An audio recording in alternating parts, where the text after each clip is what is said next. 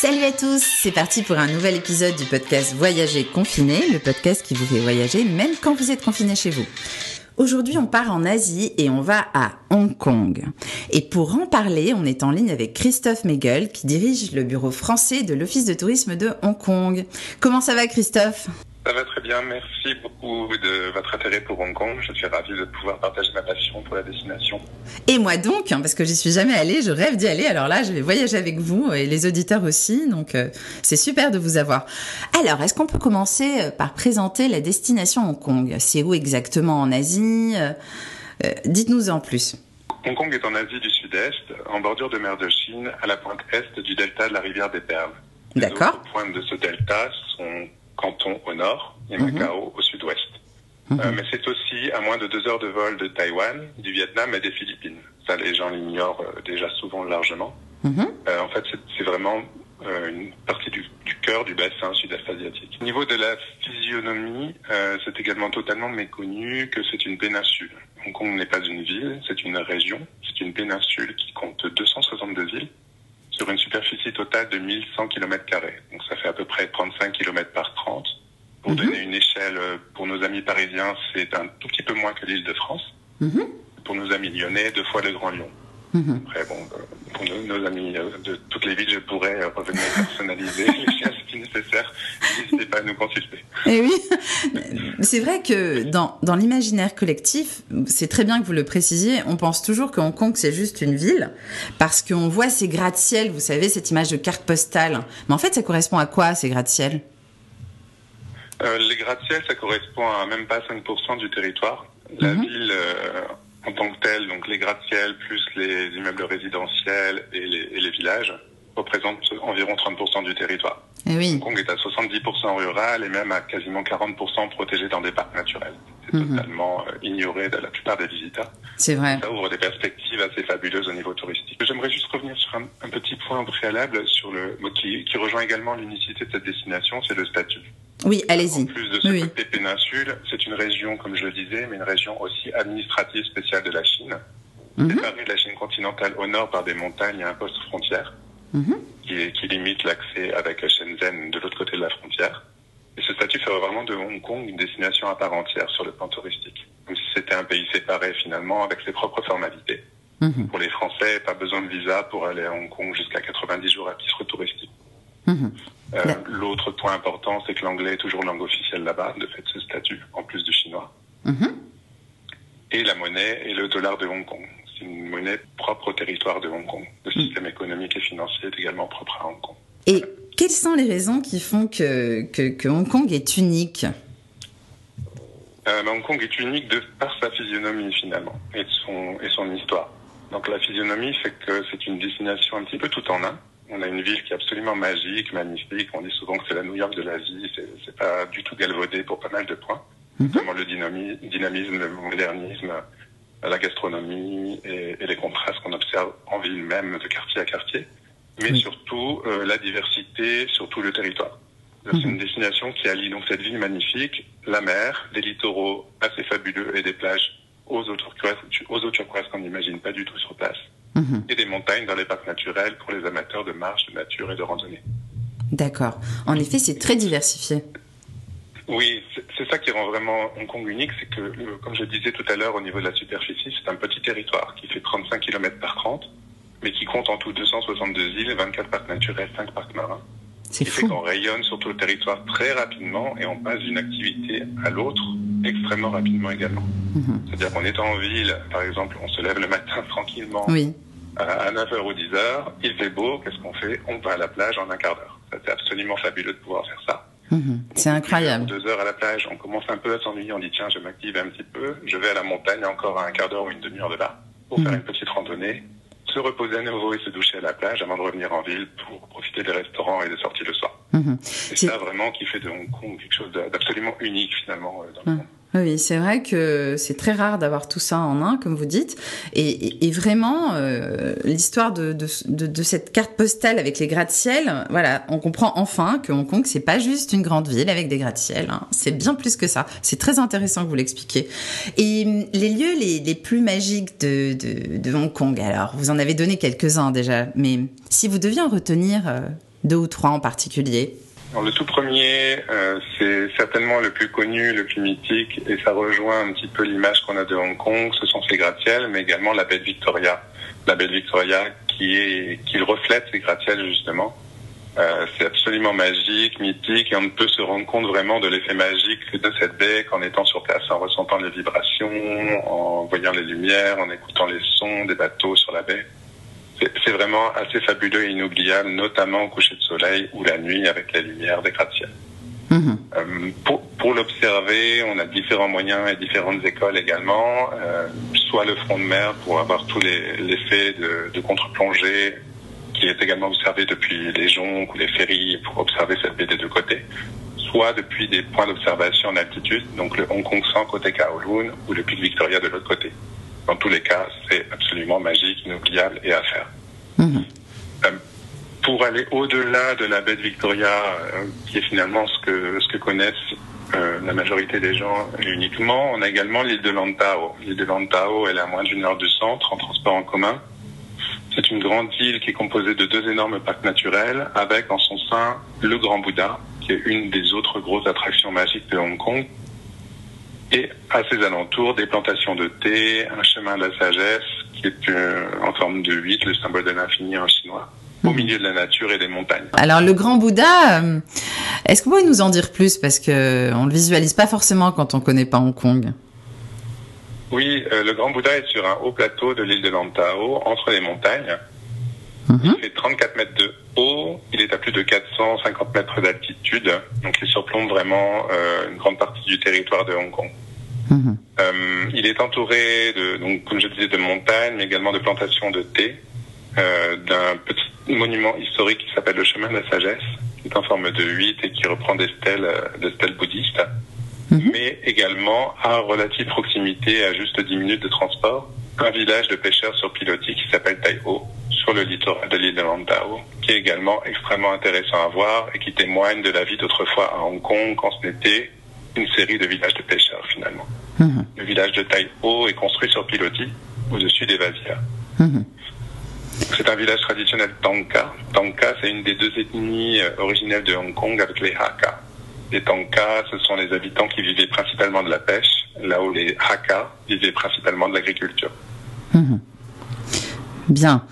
Et, pour continuer sur les lieux magiques, alors. Euh, oui, justement pour poursuivre sur l'île de Lantau, en plus donc du Grand Bouddha au milieu des montagnes, de ce village de Tai Ho, euh, qui est un village de pêche sur pilotis, vous avez également justement de par ces montagnes des randonnées absolument magiques à faire, notamment la randonnée du Sunset Peak, en français le pic du coucher de soleil, qui porte très bien son nom parce que la vue est absolument fabuleuse au coucher de soleil sur l'ouest, sur les îles au loin, et euh, le soleil qui se couche sur la mer. Mhm. Enfin, après ce, avant ou après cette randonnée, on a une énorme plage qui fait plusieurs kilomètres de long au sud de l'île, extrêmement détendue, avec des activités nautiques accessibles comme le paddle et autres, pour vraiment se détendre euh, en complément de cette découverte culturelle, gastronomique également dans le village de pêcheurs. Mhm. avant de se détendre sur la plage pour la fin de journée. C'est assez fabuleux et c'est un peu à l'image de Hong Kong avec la diversité des choses qu'on peut faire sur une même journée. Alors, une tradition insolite à Hong Kong Il y en a pas mal finalement du fait de cet héritage chinois ancien et euh, ce côté vraiment très superstitieux des Hongkongais. Notamment une qui s'appelle le Petit Person Beating, mhm. comme euh, la frappe des gens méchants. ça fait peur là. C'est pas aussi violent que ça en a l'air. Ah, j'espère. Euh, en fait, les locaux amènent des photos des gens qui leur posent des ennuis. Malheureusement, ce sont souvent les patrons, et eh oui. les belles, les belles mamans, et même qu'ici, finalement, ça c'est assez universel. Oui. À des spécialistes qui sont souvent des femmes d'un certain âge euh, du nord de l'île de Hong Kong, mhm. justement pour euh, chasser cette fois-ci ce mauvais esprit très ciblé en tapant sur les photos et en vraiment en brisant cette emprise que ces gens négatifs ont sur vous. Ah, j'adore. C'est un petit peu la philosophie qu'on essaye d'aborder ici, d'enlever les gens néfastes de, de son environnement. Mhm. On a vraiment pour aider à le faire quand ce n'est pas possible autrement.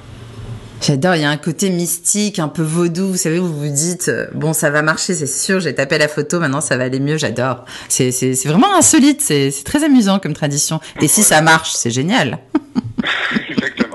Après, bien sûr, la majorité des Hongkongais se rendent dans les temples, il y a plus de 600 temples du territoire pour faire des prières plus ou moins religieuses. C'est souvent pour attirer la bonne fortune au sens monétaire du terme. Mhm. c'est assez impressionnant de voir la superstition et la foi de, de, la majorité de la population congolaise qu'on croit moderne, extrêmement mm Non, non, les traditions millénaires sont encore extrêmement présentes, mhm. y compris chez les jeunes. Des idées reçues peut-être des Français sur Hong Kong. Bon, on a bien sûr parlé de cette histoire euh, de, des gratte-ciel qui, qui résumerait Hong Kong, ce qui n'est pas du tout le cas. Mais est-ce qu'il y en a d'autres? Alors au niveau des, idées reçues, oui. Euh, déjà, ce serait qu'une ville. Non, ça je l'ai déjà dit, c'est une péninsule avec 262 îles, de tiers rurales et plus d'un tiers, même 40% protégés dans des parcs naturels. Une ville chinoise, également, comme je l'ai dit, culturellement, oui, bien sûr. La culture chinoise millénaire est toujours présente à Hong Kong. On retrouve les, les indices de présence du feng shui jusque dans l'architecture des bâtiments et la ville en elle-même, mhm. ainsi que dans tous les intérieurs, le tai chi, les superstitions, les festivals traditionnels, la gastronomie cantonaise et de toute la Chine. Mais non, ce n'est pas une ville déjà et chinoise non plus. aussi vraiment so british, avec un héritage britannique vraiment marqué mhm. et une population profondément cosmopolite avec des influences également françaises, au Frenchy. La French Touch est très présente à Hong Kong dans les arts et la gastronomie notamment, avec les chefs étoilés et les vins, le Bordeaux notamment. Mhm. Hum, intéressant. Euh, au niveau donc c'est plus cosmopolite et euh, que, que, chinois, même si euh, toute la culture chinoise, la grande culture chinoise est très bien présente à Hong Kong de façon très positive. Mhm. ensuite, l'autre idée reçue, c'est que c'est cher. effectivement, les, on a souvent des articles sur les loyers à Hong Kong qui sont extrêmement élevés, ce qui est le cas. Mhm. les hôtels, ça reste très raisonnable. C'est des prix qui sont similaires aux hôtels de province en France, par exemple. D'accord. Donc une fois, et ça reste le plus gros poste budgétaire à Hong Kong. Une fois le poste hôtelier passé, on peut se restaurer à Hong Kong dans les petits restaurants populaires pour quelques euros. Oui. Certains d'entre eux étant même étoilés Michelin. Ah. C'est une des destinations gastronomiques finalement les moins chères au monde au niveau Michelin. Oui. Parce que certains snacks de rue sont étoilés. Donc on peut manger étoilé pour quelques euros à Hong Kong. Les mhm. transports en commun sont extrêmement faciles d'accès, efficaces et accessibles au niveau des tarifs. Mhm. Ainsi que les taxis qui sont beaucoup moins onéreux qu'ici. Dès lors qu'on est deux ou trois personnes, c'est même moins cher que le métro qui n'est déjà pas très cher. Les musées, notamment, sont extrêmement peu onéreux à Hong Kong. Les musées nationaux, comme le musée d'histoire qui est extrêmement intéressant, le musée des arts, le musée des patrimoines, sont à 10 dollars de Hong Kong l'entrée, soit 1,50€. Waouh, c'est vraiment pas cher. voilà. En plus de ça, bien sûr, l'activité favorite de beaucoup de monde, notamment en ville, c'est de d'aimer se perdre et de errer dans les rues, découvrir les ruelles, des nouvelles choses à chaque coin de rue, ce qui est vraiment le cas à Hong Kong, et ça, bien sûr, c'est gratuit. Ah, bah oui. le street art qu'on voit un petit peu partout. Ah. Et hum, un site méconnu, surprenant à Hong Kong dont vous avez envie de parler dans ce podcast? Euh, Oui, euh, site méconnu surprenant, ça fait aussi partie des must à voir à Hong Kong. Hum. C'est la péninsule de Sai Kung une péninsule qui est au nord-est du territoire. Si mhm. vous regardez un petit peu une carte satellite, on voit une espèce de main, un petit peu la Bretagne inversée à l'est. Ah, ok. Pour la référence française. Avec différentes pointes, et vraiment très verte, protégée euh, quasiment à 100% dans un parc naturel, mhm. avec des montagnes, avec un lac magnifique, le High Island Reservoir, mhm. et avec notamment un front de mer qui a été classé par le National Geographic comme l'une des 20 randonnées de rêve dans le monde, pour euh, avoir un, un support... Euh, Mhm. médiatique euh, crédible. Mhm. Euh, une balade sur ce littoral, une balade à pied euh, qui fait à peu près 8 km, qui part d'un barrage et qui passe sur ce parc naturel après, qui est totalement préservé par des plages absolument magnifiques de sable blanc avec des eaux turquoises. On peut se baigner en cours de randonnée avant d'arriver également sur une autre plage qui est aménagée pour la baignade, pour faire du surf éventuellement. C'est le paradis naturel de Hong Kong qui est méconnu, qui gagne à être connu, mais qui est déjà très très connu, notamment des expatriés français qui passent pas mal de week-ends. Mhm. Ça fait rêver, c'est vrai qu'il y a un côté paradisiaque à Hong Kong euh, qu'on n'imaginerait pas. Moi personnellement, je n'imaginais pas du tout ça, vous voyez. Donc euh, ça me donne encore plus envie d'y aller. oui, absolument. Et pour rappeler le, le, fait le plus important, c'est que même Sai Kung, qui est au nord-est du territoire, est à moins d'une heure du centre-ville en transport en commun. Donc en taxi, on a 30 à 40 minutes. Ah, c'est vraiment euh, très pratique en plus c'est vraiment fabuleux, effectivement. On mhm. adapte vraiment ses activités en fonction de ses envies et euh, de la météo du jour. Mhm. Contrairement à certaines destinations où on est un petit peu bloqué finalement par un circuit en se disant on va faire d'abord le culturel et on finit par du balnéaire en mhm. priant pour qu'il fasse beau pour le balnéaire, pour la randonnée.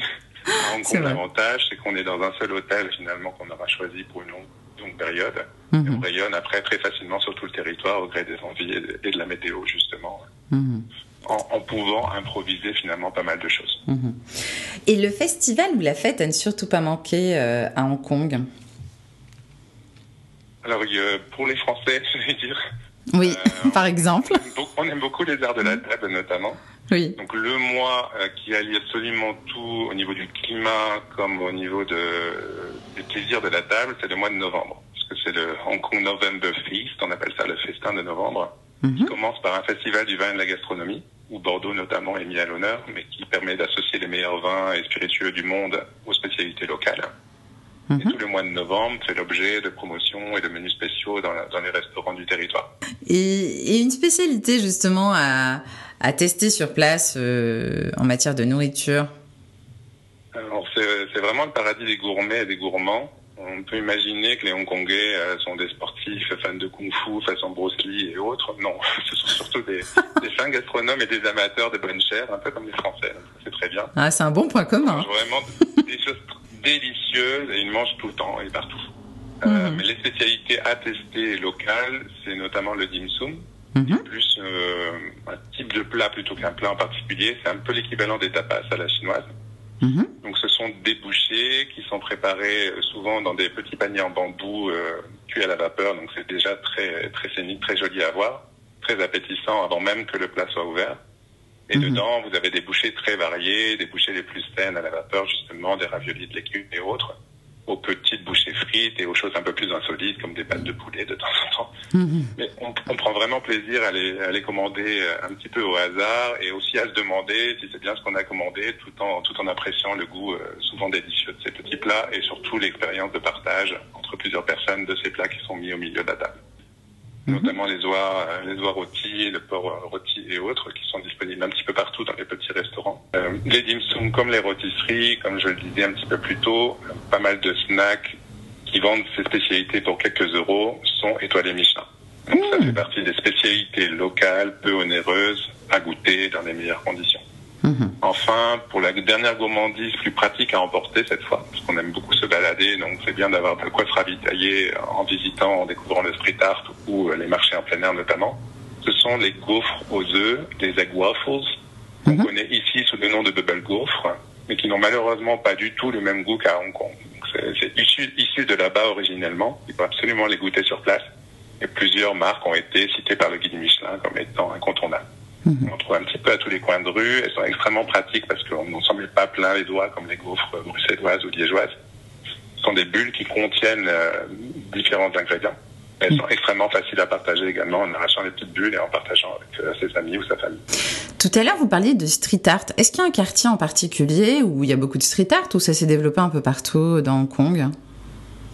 Oui, euh, le, les principaux quartiers de street art sont au nord de l'île de Hong Kong au pied des gratte-ciels. Euh, le nord de l'île de Hong Kong, je, je pourrais y revenir euh, en parlant de, de, la baie de Victoria tout à l'heure. Oui. C'est au sud de la baie de Victoria, donc le nord de l'île de Hong Kong est au sud de la baie de Victoria, on s'y perd un petit peu. Mm-hmm. La baie Victoria c'est par Kowloon de l'île de Hong Kong. Mm-hmm. euh, donc au nord de l'île de Hong Kong, vous avez différents quartiers, notamment le quartier du Vieux Hong Kong, qu'on nomme en anglais Old Town Central, comme vieille ville de centrale. Mm-hmm. Euh, qui est vraiment le quartier le plus emblématique de Hong Kong, du Hong Kong britannique notamment. C'est là que les Britanniques avaient euh, monté leur drapeau euh, au milieu du 19e siècle. Et euh, c'est là également que se trouvent les, les, monuments historiques britanniques, également les petites maisons traditionnelles chinoises qui ont été créées il y, a, il, y a, plus d'un siècle pour certaines. Mhm. Et c'est dans ces petites ruelles avec des bâtiments de, de petite ampleur, à proximité des gratte-ciels géants, qu'on trouve justement ce street art de, de part et d'autre de ces ruelles et dans les petits renfoncements. Hmm. C'est vraiment la zone où on adore se perdre et se balader au fil des découvertes de street art, de petits restaurants, de marchés en plein air. Hmm, et également avec une partie de nature qui a été préservée parce qu'on est sur le flanc du pic Victoria, dans le quartier de Centrale. Hmm. On a des escaliers avec des arbres bagnants qui dégoulinent largement via leurs racines le long des murs. C'est vraiment des murs végétaux naturels en contraste avec les murs euh, bâtis qui ont été recouverts de street art euh, pour, les, pour les enjoliver beaucoup. J'ai encore une petite précision à vous demander parce que je suis sûre que tout le monde ne connaît pas l'histoire britannique de Hong Kong. Est-ce que vous pouvez dire en quelques mots le lien historique? Hong Kong est une ancienne colonie britannique. Les Anglais y sont arrivés au milieu du 19e siècle. D'accord. Et ont gardé le territoire comme colonie jusqu'en 1997. Une concession de 150 ans qui a été accordée avec la Chine continentale. Et la rétrocession s'est faite en 97, tout en gardant ce, ce statut de région administrative spéciale pour Hong Kong. Dans les faits, cette présence britannique est vraiment très présente, à la fois dans les monuments coloniaux qu'on observe encore notamment au nord de l'île de Hong Kong, avec euh, la cour d'appel, euh, pas mal d'autres bâtiments derrière également. Également dans les traditions. On a toujours le afternoon tea, le fameux afternoon tea très, oui. très prisé des, des Britanniques euh, dans, dans, les établissements, surtout UP de Hong Kong.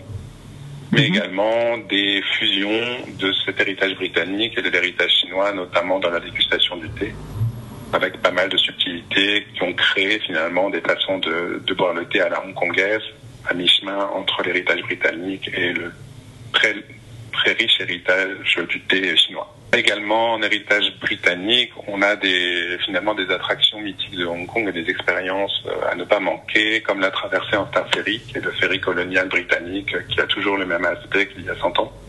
La machinerie, bien sûr, a été mise au bout du jour.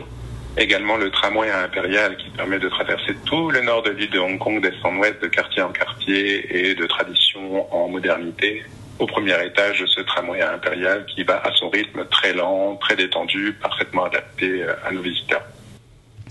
Donc Christophe, au-delà du côté cosmopolite, euh, est-ce qu'il y a aussi une liberté de culte? Est-ce qu'il y a différentes religions à Hong Kong?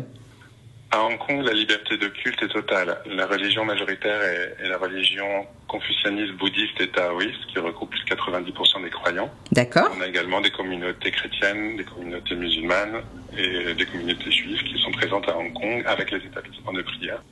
Nous avons notamment la mosquée Jamia et la synagogue de, de la vieille ville de Hong Kong qui sont à proximité immédiate et tout se passe à merveille. Mmh. Ah, c'est super. Je ne savais pas qu'il y avait autant de, de, religions différentes à Hong Kong. Je pense que ça va intéresser aussi nos auditeurs.